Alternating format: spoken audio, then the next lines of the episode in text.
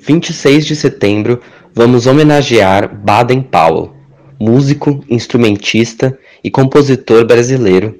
Ele foi considerado um dos maiores violonistas de todos os tempos.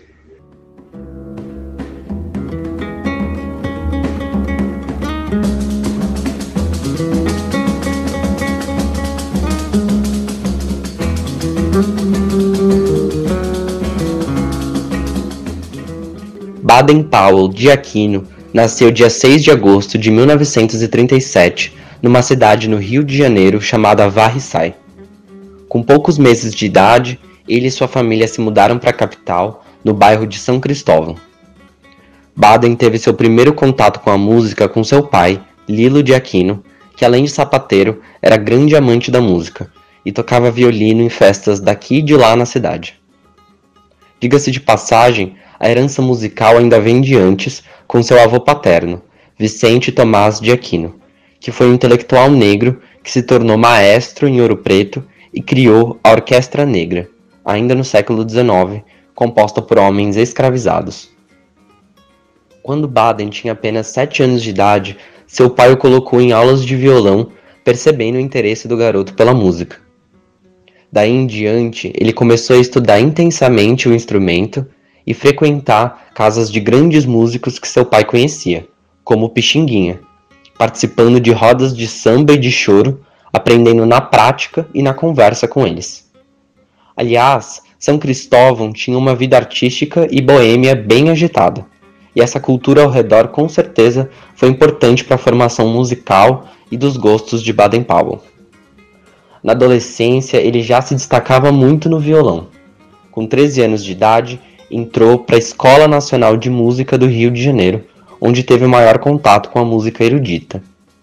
Começou a trabalhar de violonista acompanhante de grandes cantores e artistas em seus shows e foi se tornando cada vez mais conhecido. Na década de 50, já tinha contrato com a gravadora Philips e foi por ela que lançou seu primeiro álbum,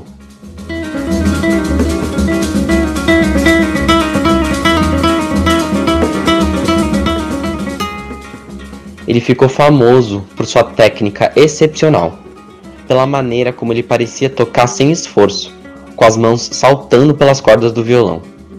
Sempre que possível, ele incrementava os arranjos com novas cadências e ornamentos, muito influenciado pelo jazz. Baden já conhecia e se interessava pelas várias facetas do jazz internacional, e começava a agregar esses elementos novos nas suas experimentações.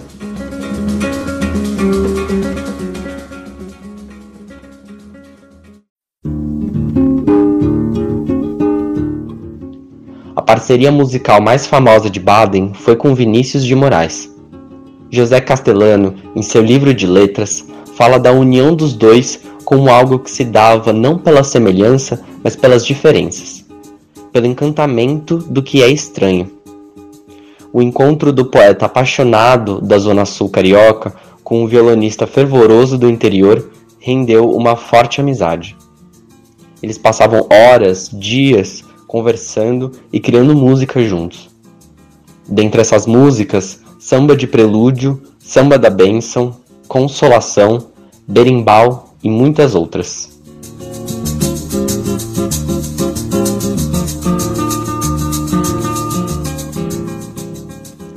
Baden, quando conheceu a Bahia, ficou impressionado com os terreiros de candomblé e as rodas de capoeira, e passou a compor com elementos da tradição africana numa combinação harmônica entre cantos africanos e cantos gregorianos.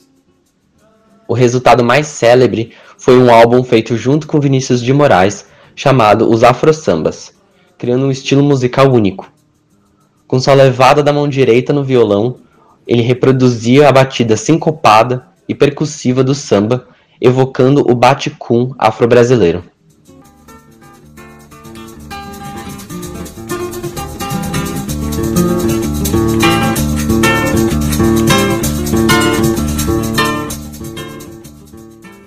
Nessa época, na década de 60, Baden viu seu sucesso alcançar níveis internacionais e foi se apresentar com grandes nomes do jazz fora do Brasil.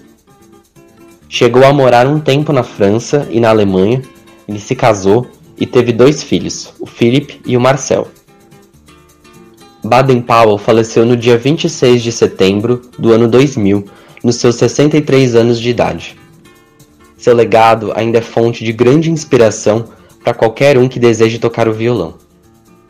Com toda sua criatividade, sua dedicação, sua paixão pela música, ele foi um marco para nossa cultura. Combinou diferentes estilos e renovou a identidade brasileira na música. Isso tudo no momento em que se procurava cada vez mais importar a música gringa e apagar nossas raízes negras e populares.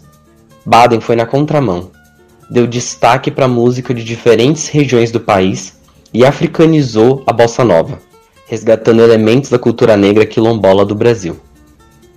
Hoje agradecemos a sua arte, que nos inspira a continuar sonhando e lutando por um Brasil diverso, de todas as religiões e origens.